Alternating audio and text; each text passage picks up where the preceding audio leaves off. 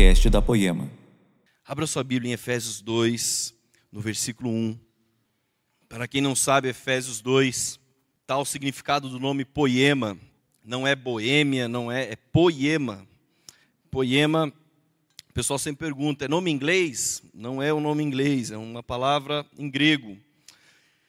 E nós vamos chegar nesse versículo, mas iniciando no versículo 1, fala na, na NVI, o título está A Nova Vida em Cristo.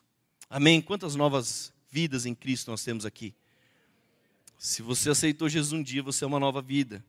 Então diz assim: Vocês estavam mortos em suas transgressões e pecados, nos quais costumavam viver, quando seguiam a presente ordem deste mundo e o príncipe do poder do ar, o espírito que agora está atuando nos que vivem na desobediência. Anteriormente, todos nós também vivíamos entre eles, satisfazendo as vontades da nossa carne, seguindo os seus desejos e pensamentos. Como os outros, éramos por natureza merecedores da ira. Até aqui, até esse versículo fala do nosso passado. Amém? Jesus entrou, Jesus mudou, transformou. E a partir do versículo 4 fala da nossa nova vida. Todavia, Deus, que é rico em misericórdia, pelo grande amor com que nos amou, deu-nos vida com Cristo, quando ainda estávamos mortos em transgressões. Pela graça vocês são salvos. Deus nos ressuscitou com Cristo e com Ele nos fez assentar nos lugares celestiais em Cristo Jesus, para mostrar, nas eras que há de vir, a incomparável riqueza de Sua graça, demonstrada em Sua bondade para conosco em Cristo Jesus pois vocês são salvos pela graça, por meio da fé. E isso não vem de vocês, é dom de Deus, não por obras, para que ninguém se glorie. Agora o versículo 10 é o significado do nome poema. Porque somos criação. Em outras versões, somos feitura. Em outras versões aí, nós somos obra-prima de Deus, realizada em Cristo Jesus, para fazermos boas obras, as quais Deus preparou antes para nós as praticarmos. Amém? Dá uma olhada para essa pessoa bonita que está do seu lado. Fala assim, irmão, você é um poema de Deus. Você é uma obra-prima de Deus. Se ele for meio feinho, profetiza sobre a vida dele. Profetiza, você é uma obra-prima. Está ficando obra-prima. Precisa mais um pouquinho, mas vai ser um dia. Profetiza, irmão. Agora o versículo 2 fala que nós seguíamos a presente ordem deste mundo. E essa presente ordem, ela nos deixou mortos para o pecado. Nós éramos escravos do pecado. Mas graças a Cristo nós somos hoje poemas de Deus. Então a presente ordem do mundo nos fez escravos do pecado. Mas se essa é a ordem do mundo, e a ordem de Deus? O que qual é o poder da ordem de Deus nisso aqui? Olha só, quero separar só um ponto importante para que você entenda. Que quando nós falamos de ordem, no, no, dicionário, tá? Não é no dicionário hebraico, nada, nem grego, é no dicionário português. Quando nós falamos de ordem, o primeiro ponto que nós pensamos é a ordem de uma ação, uma ação de comandar, um cumprimento obrigatório. Então, o Senhor ordenou que eles fossem fazer algo, e não é esse o ponto que eu vou falar sobre ordem. O outro significado de ordem fala de regras, de leis, de arrumação das coisas. E talvez o melhor significado que eu encontrei para a ordem é este: a estrutura que mantém algo. A ordem é a estrutura que mantém algo. Amém? Quero pedir uma imagem aqui. Coloca para mim no telão, por favor. Não, não é essa, gente. Não é, é outra. Muda aí. Colocaram errado aquela imagem, gente. Vê se pode isso. A gente manda a imagem, o pessoal coloca as imagens erradas. Não era, gente, aqueles troféus ali da Copa Gás. Acidentalmente passou ali. Não sei o que aconteceu. Gente, eram dois troféus ali de melhor goleiro, realmente, mas eu não vou falar sobre isso na pregação, não é o, não é o foco dessa ministração. E eu sou uma pessoa muito humilde, né? Gente, tirando a brincadeira, essa é a bandeira da nossa pátria, amém? O que, que você, quando você olha para ela, o que, que você sente? Sabe, é muito ruim quando eu escuto alguém falando: não, eu tenho vergonha do meu país, eu quero ir embora daqui porque aqui não tem mais jeito. Se nós que estamos aqui não cremos que Ele pode mudar, se nós que estamos aqui não oramos por Ele, não clamamos por Ele, então de verdade é melhor que vá embora mesmo, porque não vai, através da sua vida nada vai acontecer. Agora, quando eu olho para essa bandeira, eu lembro na minha escola, uma vez por semana nós tínhamos, hoje é dia dos professores, por sinal, parabéns a todos os professores, que Deus os abençoe muito, em nome de Jesus, porque hoje, você ser professor na desordem que infelizmente existe no nosso Brasil, você tem que ser ninja, tem que ser assim, um super-herói, e eu creio que através da vida de professores, através da vida de cristãos autênticos, da vida de homens e, mulher homens e mulheres posicionados, nós vamos transformar esse país, amém? Agora até perdi porque que eu estava falando, falei do professor e lembrei disso. Agora,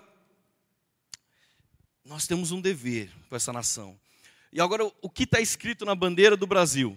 Vamos lá, fecha o olho, vamos ver quem sabe. Lembrei que eu estava falando, eu lembro que na minha escola, a gente tinha uma vez por semana, todo mundo se reunia no pátio e nós cantávamos o hino nacional. Quem teve isso aqui na sua escola? Aleluia. E eu fico triste de saber que hoje muitas escolas não têm mais isso. Isso é muito sério. Pergunta talvez para o seu filho, se ele for adolescente ou quantos anos ele tem. Você sabe cantar o hino nacional? Isso é algo sério. Mas o que está escrito na nossa bandeira? Ordem, e progresso. Quem sabe o significado disso vai ganhar um presente hoje. Não, estou brincando. Ordem e progresso, ele é a abreviatura do termo político do positivismo, que tem como o amor como princípio, a ordem como base e o progresso por fim. Amém? Então tem como o amor como princípio, a ordem como base e o progresso por fim. Na abreviatura, na nossa bandeira, ficou ordem e progresso. Então eu entendo que o progresso ele é simplesmente, como acabei de dizer, a consequência do desenvolvimento, do aperfeiçoamento da ordem. Lógico que aqui entra uma ordem social, uma ordem moral, uma ordem individual de cada cidadão.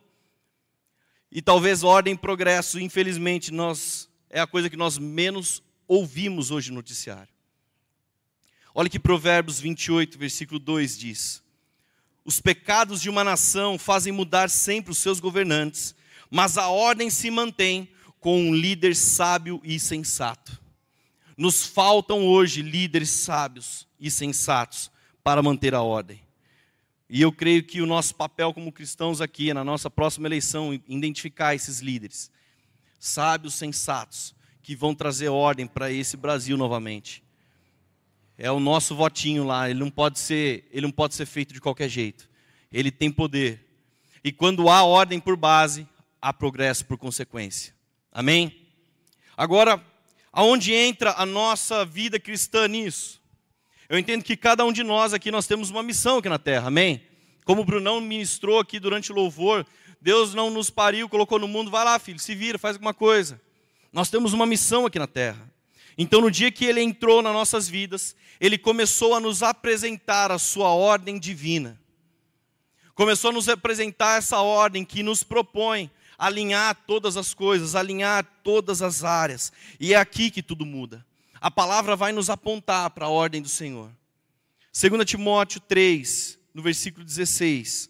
Se você tiver com sua Bíblia, pode abrir.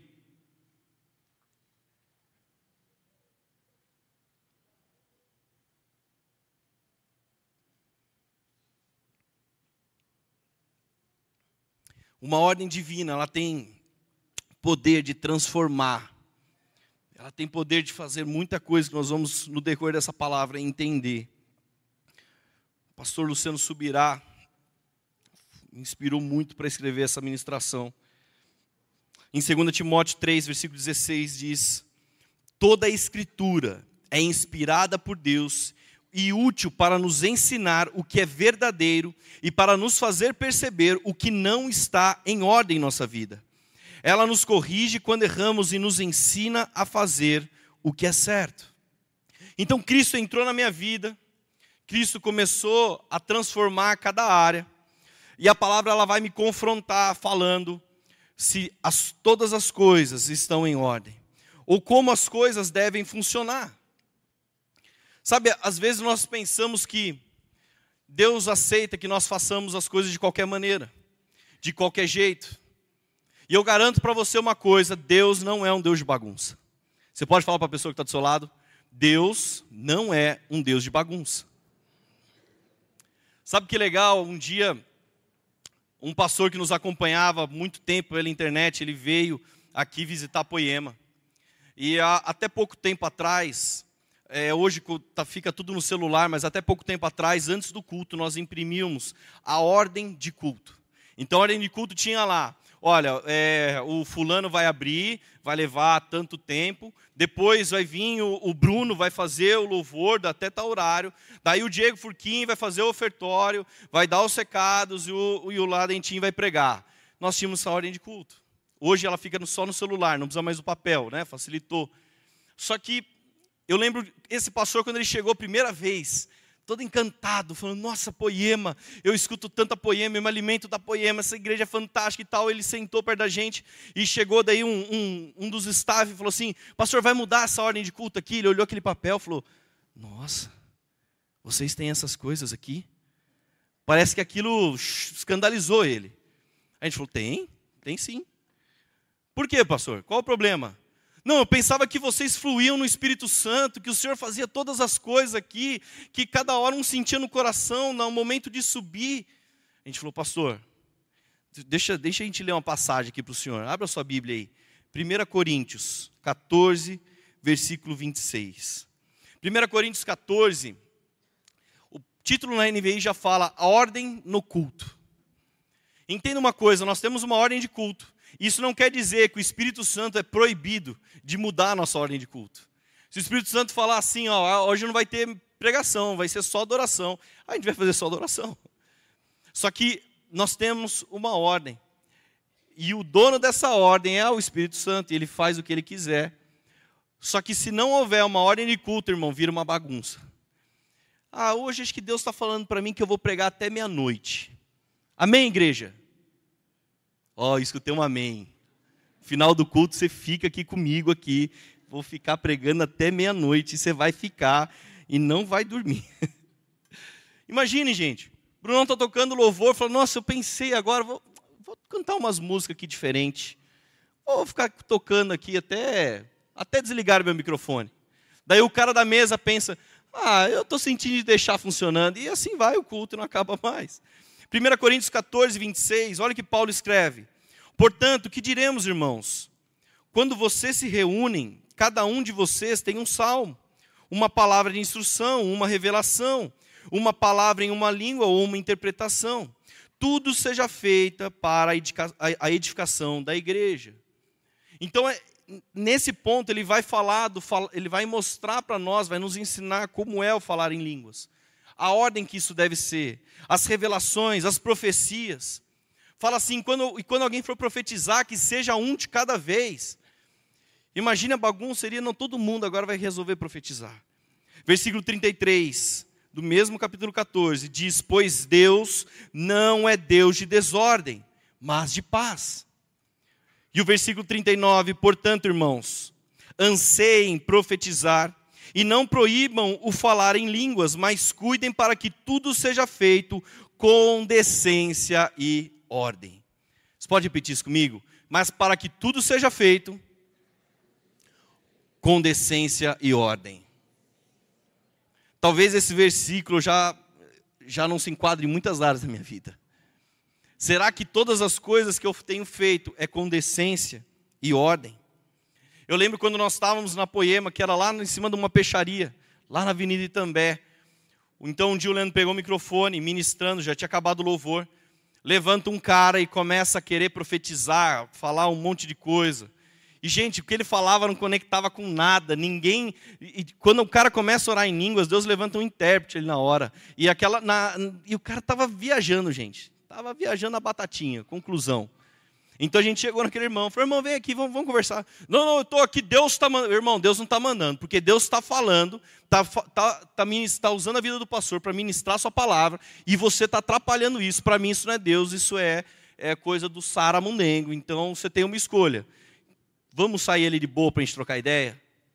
Não, mas o que você está dizendo? Você não vai atrapalhar o que o Senhor está fazendo.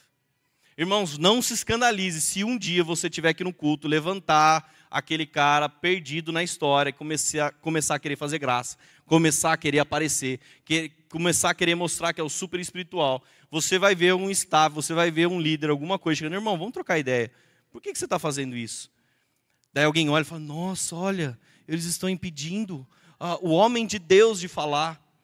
Ele já não está cumprindo a decência e a ordem. Amém? Vocês estão me entendendo? Que quando Deus está fazendo algo, não é de qualquer jeito. O culto do Senhor não é de qualquer maneira. Não é bagunçado, não é jogado. Ah, eu vou subir lá e vou, vamos ver o que vai acontecer, né? Sabia que os caras, antes de tocarem aqui, eles ficam ensaiando, eles fecham um estúdio, fica a semana lá ensaiando, ficam praticando a técnica, ficam no quartinho também orando, vendo o que Jesus quer.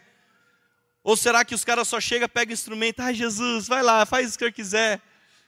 Jesus vai fazer o que ele quiser, mas quando nós estamos em ordem, quando nós estamos capacitado, quando, capacitados, quando nós estamos nos preparando para algo.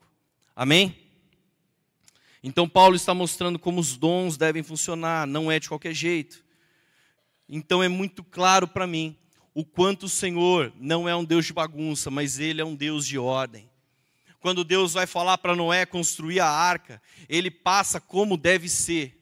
Noé, então você vai fazer isso, depois isso. Então não é quando essas coisas estiverem prontas. Então um casal de cada espécie, ele está passando uma ordem como as coisas devem funcionar na construção do tabernáculo, o Senhor dá a ordem de como deve ser cada coisa. Ó, cada passo. Quando oh, um sacerdote vai começar a ser preparado, ele tem um processo, ele deve respeitar a ordem daquele processo. Ele não pode, ah, não, acho que agora eu vou fazer tal coisa. Não, existe um processo que ele tem que obedecer. Então, até aqui, eu creio que você concorda comigo que Deus é um Deus de ordem, amém? Então repete aí, Deus é um Deus de ordem.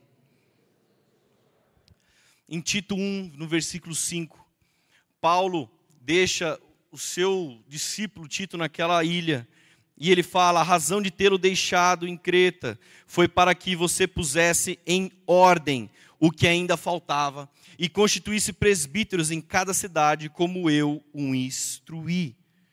Então, Tito, presta atenção, Tito. Você não está aqui passeando, você não está aqui de férias. Você está aqui para colocar em ordem tudo o que falta. Senhor, como que eu faço isso? Então, ele vai dar instrução.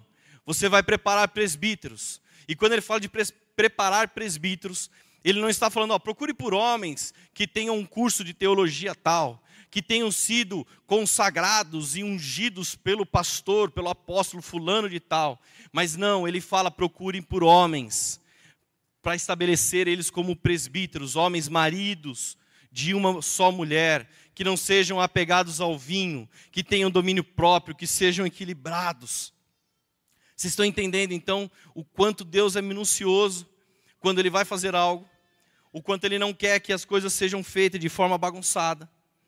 Então, grande é o seu trabalho se Deus colocou algo na sua mão para organizar estabelecer um funcionamento dos céus, estabelecer uma cultura dos céus sobre algo. Se o Senhor colocou essa tarefa nas suas mãos, então nós temos que observar a ordem divina disso. Amém? Vocês estão felizes ainda? Qualquer ordem serve para cumprir um propósito? Não. Somente uma ordem que é baseada nos princípios. Somente uma, uma ordem que reflita o caráter de Cristo. Pastor, eu quero organizar a minha empresa. Como que eu organizo a minha empresa? Coloca a ordem divina nela. Não, mas ela começou tudo bagunçada, então estabelece a ordem a partir de hoje. Eu quero organizar, como que eu faço? Para de sonegar o imposto. Para de pagar pouco para o seu funcionário, começa a honrar. Começa a negociar de forma correta e justa. Isso fala da cultura dos céus que te auxilia a estabelecer a ordem divina sobre a sua empresa. Pastor, eu quero, eu quero trazer a ordem de Deus para o meu casamento, como é que eu faço? Veja se o seu casamento é construído sobre o princípio. Ah, eu quero colocar em, eu quero casar, pastor. Como é que eu faço? Coloque em ordem seu namoro. Vocês estão entendendo essa palavra quer chegar? Gente, tem gente que precisa colocar em ordem o seu tempo. Você sabe por quê? Porque tudo que marca atrasa. A pessoa marca com você uma hora, chega uma e meia. Sabe aquele irmão que em uma hora marca 30 coisas para fazer? Não há ordem no tempo dele, há uma desordem. É muito sério isso, gente. Eu levo muito a sério. Quando eu atraso em alguma coisa, eu peço mil desculpas para a pessoa. Porque eu acho muita mancada, muito desrespeito você combinar um horário, a pessoa está lá te esperando e você chega atrasado. Ah, não, sabe o que aconteceu? O pior é aquele que sempre dá desculpa. Sabe o que aconteceu? Tinha o semáforo e daí o gato passou na frente, a árvore caiu e o outro, meu Deus do céu, gente, calma. E veio o dilúvio e Noé passou com a arca no, no meio e você fala: Não, tá bom, irmão, tá bom, tá bom, encerra o assunto, você atrasou, já era.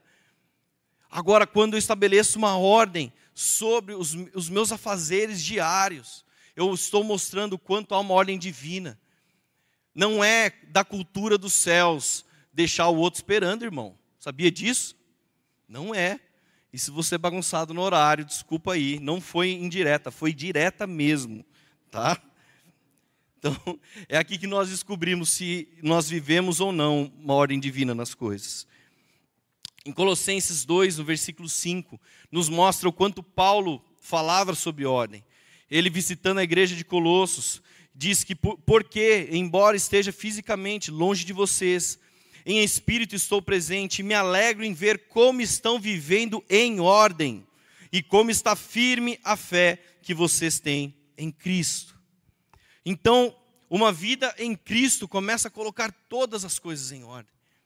É maravilhoso nós, quando vamos ter um discipulado com alguém, ter um tempo com alguém, nós podemos ver o quanto a vida dessa pessoa ela está caminhando direitinho, o quantas coisas têm acontecido no tempo certo.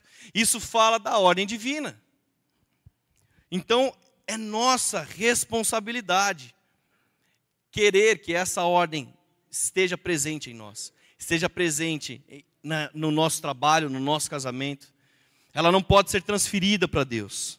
É aquela velha historinha do o despertador tem poder de te acordar, mas ele não tem poder de tirar da cama. Já viu essa historinha? Então, a ordem é mais ou menos assim. A ordem divina, ela, a palavra, ela tem o poder de te despertar. Fala, filho, isso aqui não está certo. Filho, isso aqui está bagunçado. Não é desse jeito. Agora cabe a mim e cabe a você falar, irmão, eu quero, eu quero estabelecer isso. Eu quero mudar, eu não quero mais fazer de qualquer jeito. Então a responsabilidade divina em deixar, a responsabilidade de deixar a ordem divina entrar é nossa, é minha, é sua. E eu quero que essa palavra venha nos despertar sobre isso, amém? Sabe, gente, quando eu, quando eu vim morar em Taubaté, eu tinha 13 anos, meus pais continuaram morando em São Paulo, e até, até meus 12 anos, acontecia uma coisa muito misteriosa em casa, sem explicação. Eu chegava da escola, eu tirava a camiseta, tirava o tênis e colocava na sala, e misteriosamente o meu tênis aparecia no meu armário. A minha camiseta aparecia lavada, cheirosinha, dobrada dentro do meu armário. Até hoje eu não consegui descobrir como isso acontecia. É um mistério. Tinha, como o Brunão disse, ele devia ter uma fada ali fazendo alguma coisa ali que ninguém sabia. Só que quando eu mudei para Taubaté, daí acho que essa fada foi embora. Ela ficou lá em São Paulo lá. Então eu tirava a camiseta, colocava lá, né, em cima do sofá. No dia seguinte, sabe onde é que ela estava? No sofá. Ué, mas como é que antes ela desaparecia, ela sumia? Gente, eu, eu, eu treinava jiu-jitsu, então eu saía do treino, colocava o kimono lá dentro da mochila, empurrava ele lá. Daí chegava em casa, deixava a mochila. E misteriosamente ele aparecia pendurado no varal já não estava mais fedido. E quando eu mudei para Taubaté, tinha um problema. Eu deixava na mochila no outro dia, o que, que acontecia? Ele continuava na mochila. Daí eu ia treinar, eu tirava o kimono assim, ele estava com aquele cheiro de esgoto, irmão. Meu Deus do céu, estava úmido do dia anterior. E eu colocava aquele negócio, os caras batiam na gente no treino. Falavam, vai lavar esse negócio aí, rapaz. E eu não sei como, porque misteriosamente essas coisas aconteciam. Vou dar uma dica para você, homem, que jogou a Copa Gás, principalmente os que foram campeões, ganharam troféu e tudo. Irmão, se você se você joga bola, eu vou escrever um dia um livro e vai ser assim, ó, 37 chaves para um casamento feliz. Faltam 36, mas uma eu sei. Essa uma que eu sei é o seguinte: acabou o futebol, tira o tênis, bate aquela borrachinha do, do diabo, deixa lá no campo, não leva para casa, irmão. É a chave de um casamento feliz. O cara joga a bola, chega em casa, arranca a chuteira, é borracha para tudo quanto é lado. A mulher quer matar o cara. Então anota aí, 37 chaves para um casamento feliz. Primeiro, tira a chuteira e bata no campo. As outras 36, Deus vai falar ainda e eu trago essa mensagem para vocês um dia. Então olha só, eu tenho que estar disposto a querer estabelecer uma ordem. Quando eu percebi que a minha mãe não, não lavava mais minha roupa, eu tive que aprender a lavar roupa. Quando eu aprendi que quando eu acordava a cama estava bagunçada, eu voltava, ela estava arrumada, não era porque o lençol era japonês que fazia tudo sozinho. É porque alguém arrumou. Então eu tenho que estar disposto a falar: peraí, a ordem das coisas começam por mim. Eu tenho que dar um passo, eu tenho que querer, eu tenho que aprender a como estabelecer essas coisas. E sabe, eu creio que o Senhor às vezes está nos despertando há muito tempo para colocar algumas coisas em ordem. Só que o problema é que quando Ele nos desperta, o que, que a gente faz? Aperta o modo soneca. Irmão, o modo soneca é do inimigo, gente. Quanto mais você aperta aquele negócio, mais vontade dá de dormir. Então você coloca aquele negócio, você coloca, você, não sei o celular de cada um, mas o meu dá para colocar. E quanto tempo que você quer a função soneca? Inicialmente colocava 15 minutos, daí eu perdi a hora com força. Daí eu falei, não, vou baixar para 10, vou baixar para 5. Irmão, o meu tá de 1 em 1 minuto, e sabe o que eu faço? Aperto lá umas 30 vezes, durmo mais meia hora, mas eu prefiro apertar as 30 vezes. Não é de Deus. Não é de Deus, irmão, de verdade. Você tem mais vontade de dormir naquele negócio. Daí eu coloquei uma música, sabe aquele, aquela. Tipo, gente, é que vocês não têm ideia, gente. A minha esposa quase queria matar. Eu colocava uns tiros de despertador. Porque eu acordava já acelerado, já. Ah. E hoje eu coloco, hoje o meu, o meu despertador é um barulhinho de natureza, de passarinho, para acordar calmo. Mas eu tenho que acordar na primeira, porque se eu colocar no modo soneca, eu não levanto mais. Então imagine que Deus está te despertando, falando, filho, acorda para você colocar em ordem essas coisas. Acorda para você colocar em boa ordem essa área da sua vida. Você está lá, não, Deus, só mais um pouquinho. Deixa a desordem reinar só mais um pouquinho. Eu só preciso de mais meia horinha, Senhor. Mais meia horinha tudo resolve. Não resolve. Não resolve. Então, manifestar a cultura dos céus diariamente fala de uma escolha e um esforço em querer que a ordem divina esteja na minha vida. E mas como que eu coloco essa ordem? O primeiro ponto que eu acho, que eu entendo, para que a ordem divina possa entrar sobre as nossas vidas, é reconhecer a desordem. Então talvez aqui seja o clímax dessa pregação, o ponto mais importante, que é o reconhecimento da desordem. Sabe, eu sou um cara muito organizado em algumas coisas, mas em outras nem tanto. E eu tenho, eu tenho na minha casa uma mesinha do chu, do cheio, do estudo, uma mesinha para eu sentar ali, ficar eu e Deus ali estudando a palavra e Ele me ensinando. Eu tenho essa mesinha. Só que o problema dessa mesinha é que eu gosto dela limpa, eu gosto dela arrumada. Quando ela está arrumada, eu sinto alegria e prazer de sentar ali e abrir os livros e, e ficar ali um tempão, pegar meus lápis de cor, colorir minha Bíblia. Mas quando ela está bagunçada, eu olho para aquilo e falo, nossa, nem vou, nem vou sentar, vou perder maior tempão arrumando isso. Só que o problema é que eu chego em casa, eu vejo aquela mesa arrumada, então o que, que eu faço? Eu tiro a camiseta, penduro ali. Daí, de repente, eu vou olhar ali de novo, tem tem carrinho do Vitor ali. Daí eu olho de novo, tem uma boneca da Isabela ali. Vai virando um monte de tranqueira ali. Daí vem a Laura e coloca alguma coisa minha. Ó, oh, você deixou isso aqui na sala, eu estou colocando aqui para você guardar. Daí eu brigo com ela. Eu falo, não, ó, tava, tava arrumado. Você bagunçou. Ela falava, arrumado? Olha quanta coisa tem aqui. E daí o que, que eu falo? Não, mas eu sei onde é que estão todas as coisas. Já viu aquela gaveta na sua casa que é um caos? Aquela gaveta que você fala para todo mundo, não, eu sei onde é que está tudo naquela gaveta. É mentira sua. Não sabe. Você sabe que está ali. Só que a preguiça é tanta de arrumar que você fala, não, tá, eu, eu sei onde é que estão as coisas ali. Eu acho, eu acho. É como se nós tentássemos enganar. Tentássemos não, é, é realmente nós nos enganando. Que na nossa desordem existe ordem. Não, Deus, nessa desordem aqui na minha vida tem ordem. Não, Deus, olha, meu casamento está bagunçado, mas olha, olha essa outra coisa aqui, ó, está em ordem, Senhor. Eu sei onde é que estão todas as coisas. Não tenta enganar o Senhor, não. Você mesmo que se engana. Então nessa mesinha minha eu falo, não, amor, eu sei onde é que estão as coisas, eu não sei. A minha mesa está lá bagunçada. É o meu dever organizar ela. Eu não posso querer ficar me enganando. Então a palavra ela me desperta, o Espírito Santo me incomoda e eu tomo a decisão de mudar, de colocar a organização em algo, colocar a ordem divina em algo. Não tem como eu querer fazer a obra do Senhor, cumprir um propósito de Deus na minha vida sem deixar a ordem divina entrar. A ordem é o requisito básico nesse sentido. Olha em 2 Coríntios 12, no versículo 20. Paulo nos diz: Pois temo que ao visitá-los, não os encontre como eu esperava, e que vocês não me encontrem como esperavam. Temo que haja entre vocês brigas, invejas, manifestações de ira, divisões, calúnias, intrigas, arrogância e desordem.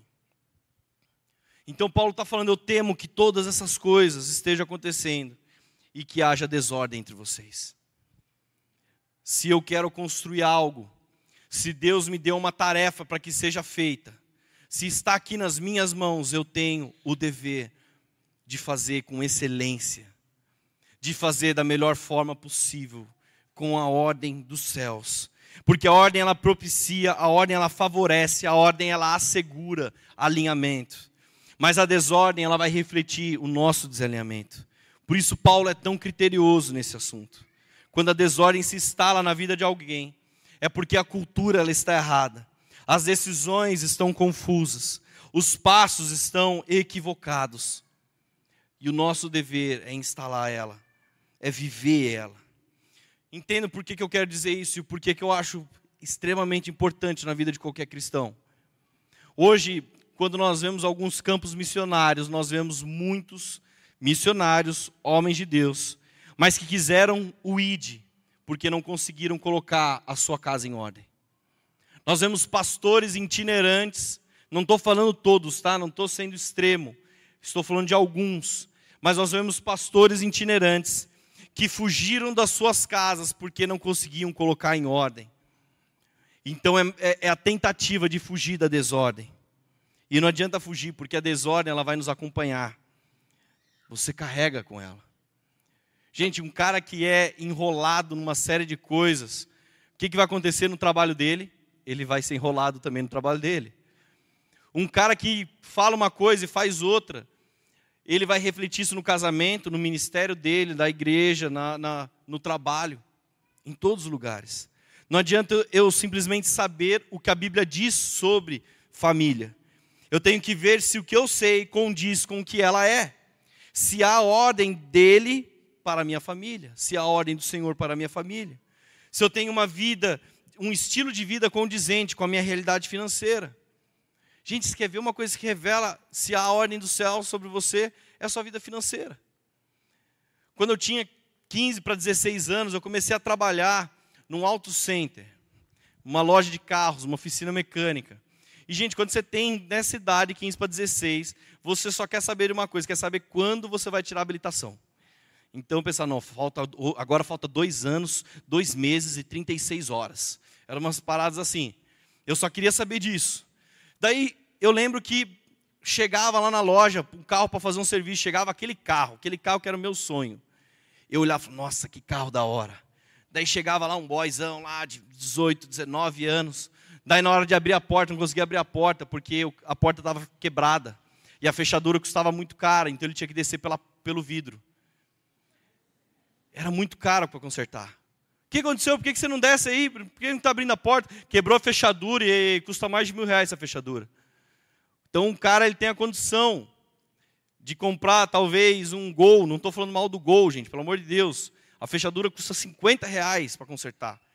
Mas ele foi e quis comprar um Jaguar, sei lá, acho que não tem nenhum Jaguar aqui na igreja. Daí o cara quis comprar um Jaguar que custa mil reais. Então a ordem divina já não está na vida financeira dele.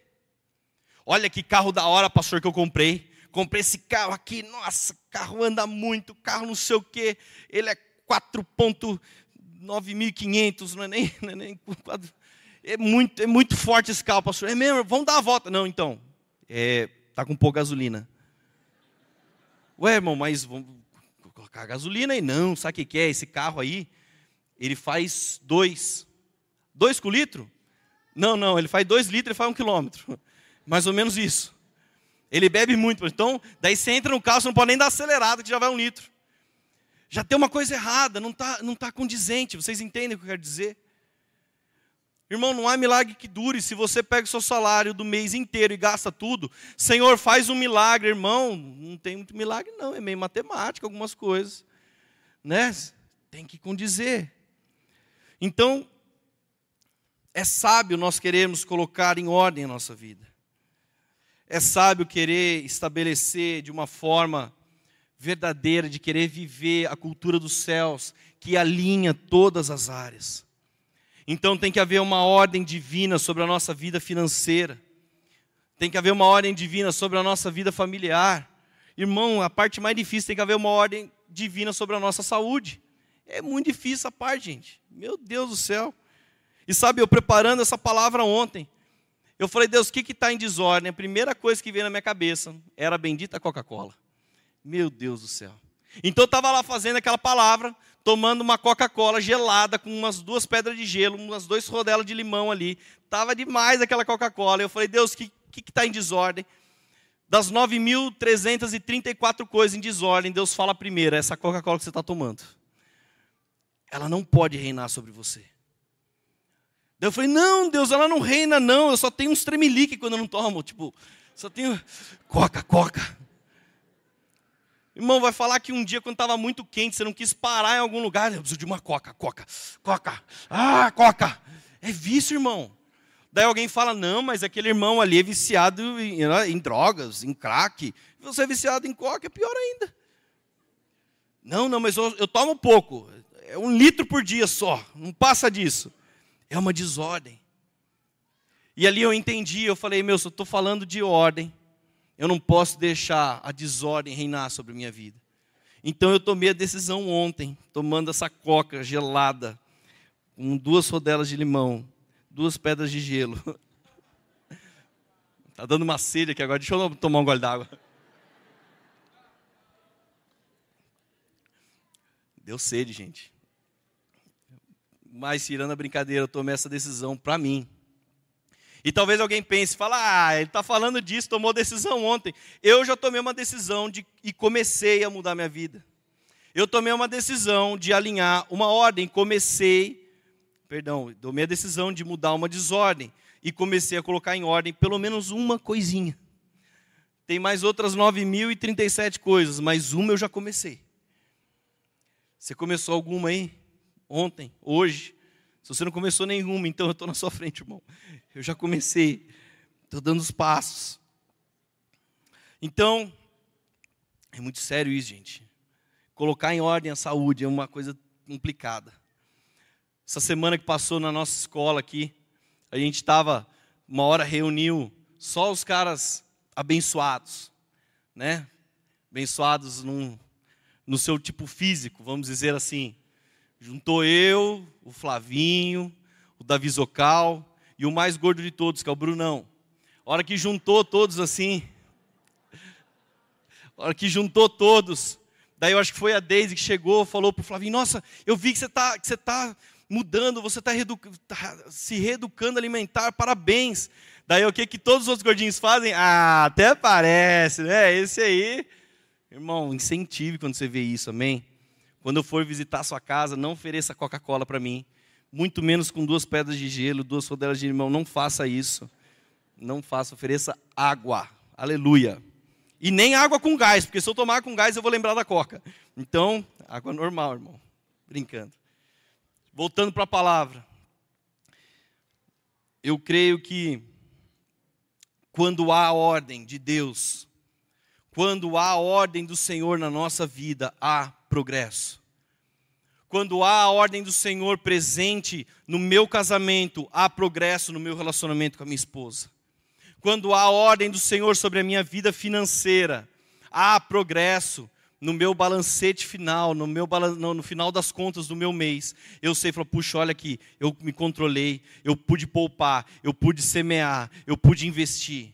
Quando não há ordem, quando há desordem, a conta fecha no negativo. Então isso é muito sério. A desordem, ela não pode reinar sobre as nossas vidas. Quantas mesas bagunçadas ainda existe? Quantos armários terríveis e todos bagunçados ainda tem lá na sua casa. Você já viu, irmão, que quando o cara compra uma casa, vou dar, por exemplo, o meu exemplo, a minha casa só tem dois quartos, mas vamos dizer que eu compro a minha casa e ela tenha quatro quartos. Então, no primeiro quarto, o que, que é o primeiro quarto? Do, do marido e da esposa. O segundo quarto seria do Vitor, o terceiro quarto da Isabela. E o quarto quarto, o que, que vira? Alguém mais puro de coração vai pensar o quê? Quarto de visita. Não. Vira o quarto de bagunça. Irmão, aquele quartinho que você abre a porta assim, você tem até medo. Você abre, joga uma coisa e fecha já na hora, assim, que é perigoso explodir na sua cara alguma coisa. Vira o quartinho de bagunça. Então, imagine que o Senhor entrou nas nossas vidas e Ele fala: irmão, peraí, nós vamos arrumar cada quartinho. Daí você fala: Não, Deus, olha aqui o meu quarto, que bonito. Esse aqui é o quarto meu e da minha esposa. Olha que coisa linda. Esse aqui é o quarto das crianças. E Deus fala: Mas e aquele quartinho ali? Não, não, é aquele quarto ali não, não é nada, não. Não é nada. Quando a gente vai na casa de um irmão, o irmão começa a apresentar os quartos, começa a apresentar a casa em si. Daí você vê que uma porta ele passa reto. Ele passa reto, você fala assim, irmão, é o banheiro aqui? Não, pastor, é, é um outro negócio aí. É minha esposa, guarda os negócios dela aí. Mentira, irmão. Tem coisa sua pra caramba lá que eu sei. Marido joga na da mulher, da mulher joga na do marido. Já percebeu? É um caos. Sabe o que é incrível com Jesus? Ele começa a arrumar todas as coisas. Então ele pega aquele armário seu. Irmão, quando mulher vai arrumar guarda-roupa, é um mistério, porque você não sabe como entrou tanta coisa dentro daquele lugar e começa a tirar, e começa a tirar, e começa a tirar. Você fala, não é possível. Tem um, tem um buraco atrás do armário que ela está guardando coisas que eu não sei. Lembra aquela pegadinha do Fusquinha, que o cara parava o Fusquinha num ponto de táxi, num ponto de ônibus, sei lá, e descia umas 30 pessoas? É assim que eu sinto quando eu vejo a mulher arrumando guarda-roupa, e sai coisa, sai coisa, sai coisa. Só que quando Deus entra na nossa vida, Ele vai falar: ó, você vai arrumar? Eu quero te ajudar a arrumar. Então Deus começa a tirar todas as roupas que você não vai usar todas as roupas que não condiz com a vida que você tem hoje. Começa a tirar todo o sapato que não vai servir no seu pé para aquilo que ele tem para você.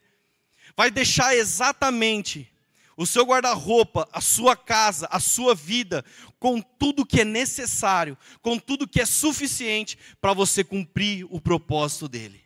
Nada além, nada mais. Ele não quer, não, Deus, eu vou pegar esse negocinho, vai que precisa disso. Deus vai falar, não, eu quero colocar todas as coisas em ordem. Para de dar o seu jeitinho. Para de querer guardar coisa que você não vai usar. Eu sei o que você precisa. Gente, o meu tio, meu tio, o porta-malas do carro dele tem tudo. Você não tem ideia, tem tudo mesmo. Se você precisar de qualquer coisa, a qualquer momento, tem no porta-malas do meu tio. Porque ele sempre pensa, olha, talvez, vai que a gente, né, a gente está aqui, estoura a terceira guerra mundial e eu preciso de uma arma, ó, eu tenho aqui. E, mas vai que não sei o que, a gente precisa é, construir uma torre, eu tenho um saco de cimento aqui, ó. Mas vai que estoura o fio, eu tenho um rolo de fio aqui, ele tem tudo, irmão. Mas essa coleira de cachorro, não, se a gente encontrar um cachorro na rua, tem a coleira para o cachorro. Mas esse, ele tem tudo no porta-malas. E eu acho que quando Jesus ele quer algo para a nossa vida, ele nos deixa exatamente com o suficiente com o que nós temos para cumprir aquele propósito. É nós que tentamos carregar algumas coisinhas a mais. É nós que tentamos dar um jeitinho a mais. Não, Senhor, eu preciso comprar essa coisa aqui, porque com isso eu vou cumprir o que o Senhor tem. Não deixa a desordem reinar. Eu acho que quando a desordem reina na nossa vida, ela tem, ela tem o poder de simplesmente afetar a nossa própria fé. É o dia em que eu trago coisas para a minha vida que Deus não mandou trazer. E quando você se vê carregando aquilo, você fala: Deus, mas eu estou aqui fazendo a sua obra, e Deus vai falar, mas eu nunca pedi para você carregar isso. Deus, eu, eu fiz esse boleto aqui, eu creio que Deus vai pagar o boleto que eu fiz, daí Deus não paga, e você fala, Deus não é um Deus de milagre. Não foi Ele que mandou você fazer o boleto. Deus, eu, eu, não, eu não consigo, minha esposa é terrível. Se eu não estabeleço a ordem divina na, sobre a minha vida, eu não posso culpar a minha esposa. Eu não posso culpar o Senhor porque Ele não salvou o meu casamento. Eu tenho que fazer o meu papel. Uma casa em desordem afeta a nossa relação com Deus, por exemplo. Em 1 Timóteo 3, 5, não precisa nem abrir, eu vou falar bem rápido. Diz, pois, se alguém não sabe governar sua própria família, como poderá cuidar da igreja de Deus? Se alguém não consegue colocar em ordem a sua vida pessoal, a sua vida familiar, como que este quer fazer a obra do Senhor? Vocês entendem então por que isso é tão importante? Não, pastor, meu sonho é pregar a palavra, mas tem tanta coisa em desordem. Irmão, começa a organizar isso, começa a colocar essa coisa em prática, começa a mudar nessa área, começa a estabelecer a cultura dos céus. Não trabalha de qualquer jeito, o Senhor não quer que você faça isso dessa forma. Então ele começa a colocar todas as coisas em ordem. Amém? Estou chegando no fim dessa palavra, mas eu quero deixar antes de nós encerrarmos uma tarefinha para vocês. Não avalie a desordem na sua vida sozinho. A tarefa para a sua semana, a tarefinha de casa, é você chegar na sua esposa e falar assim: mulher, não, tô brincando. Amor, né, com jeitinho, amorzinho, sei lá o que você chama, chuchu, tem uns caras que chuchuzinho, o cara tem telefone na nossa frente assim, ó, com vergonha. Oi, chuchuzinho, oi. Irmão, quando os caras escutam, vira zoeira. Mas você chega lá, amor, eu quero que você fale para mim, o que está em desordem? O que está em desordem que eu não consigo ver? Chegar no seu chefe e falar, ô chefe, é o seguinte, faz 10 anos que eu tenho o mesmo salário. Tem um problema nisso. Daí talvez seu chefe vai falar, tem, porque você continua o mesmo trabalhador de, há 10 anos. Você não mudou nada. O que está em desordem, chefe? É isso, isso aqui, isso aqui, isso aqui está em desordem. Você chegar no seu líder de ministério, no seu GC, falar assim: eu preciso de ajuda para reconhecer onde estão, onde está as desordens da minha vida. Você consegue fazer isso? Você consegue cumprir essa tarefinha? Às vezes nós precisamos de ajuda para reconhecer. Nós não conseguimos reconhecer sozinhos. Então, se nós não reconhecermos a desordem na nossa vida, como nós iremos querer buscar a ordem divina?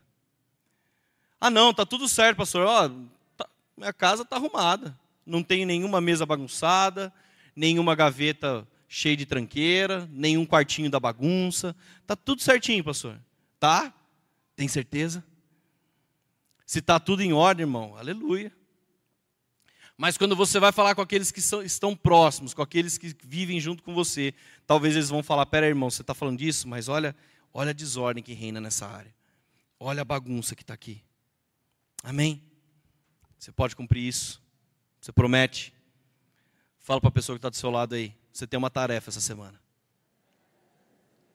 Fique de pé para nós orarmos. A ordem deste mundo, ela vai falar de padrões mundanos. Mas nós fazemos parte de uma pátria celeste. Amém? Nossa vida diária ela tem que demonstrar isso. A ordem divina ela tem que ser presente nos detalhes. A desordem pode afetar a nossa própria fé. Nós não, podemos, nós não podemos deixar que ela reine. Afetar a nossa relação com Deus. Então pensa quando você ora, qual é o armarinho que está confuso na sua casa? O armarinho que está cheio de bagunça, o armarinho está cheio de tranqueira. Jesus quer entrar na sua vida e te oferecer ajuda para colocar ele em ordem. E cabe a você aceitar isso ou não. Ele vai por fim na desordem, amém? Você crê nisso? Ele vai por fim na desordem. Senhor, em nome de Jesus, Pai, eu sou grato por tudo que o Senhor já tem feito na minha vida. Eu sou grato por onde o Senhor me trouxe até hoje, por quantas coisas o Senhor já colocou em ordem, por quantas coisas eu já fui alinhado. Eu sou grato, Senhor meu Deus, porque antes eu vivia numa ordem do mundo, baseada nos princípios mundanos, baseado nos costumes do, do dia a dia de hoje, da atualidade. Mas hoje eu faço parte de uma pátria celeste, em que os meus costumes, as minhas práticas, a minha cultura fala dos teus princípios, fala da cultura do céu, Senhor. E eu sei que quando eu vivo isso, quando eu manifesto isso, eu, é como se eu estivesse clamando para que a ordem divina viesse sobre a minha vida. E quantas coisas o Senhor já colocou em ordem, Senhor. Me ajuda, me dê forças para conseguir colocar cada dia mais essas áreas em ordem. Não deixa minha mente querer fugir de alguma desordem, mas me faça enfrentar aquele quartinho bagunçado que dá preguiça de arrumar. Me faça enfrentar a desordem que possa haver no meu relacionamento de pai e filho, no meu relacionamento de marido e esposa, no meu relacionamento de liderado, de discipulado com alguém, Senhor meu Deus, em nome de Jesus. Eu te convido a colocar em boa ordem todas as coisas.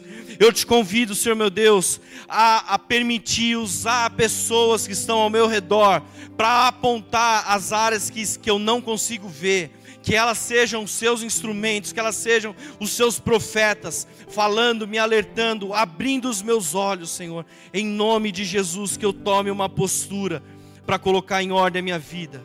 Uma ordem divina que reflita o cumprimento dos seus princípios, uma ordem divina de que me faz ter progresso no seu propósito, uma ordem divina que me faz ter progresso nos sonhos que o Senhor tem sobre a minha vida, Senhor meu Deus. Quando eu coloco cada coisa em ordem, há um progresso no reino dos céus, há um progresso no reino dos céus que estão hoje conectados à terra, Senhor meu Deus, que eu possa viver, estabelecer, Senhor meu Deus, a tua ordem celestial em nome de Jesus. Não deixe eu fazer nada de qualquer jeito, que eu não faça de forma displicente, mas que eu faça com excelência e com a tua ordem divina, Senhor, em nome de Jesus.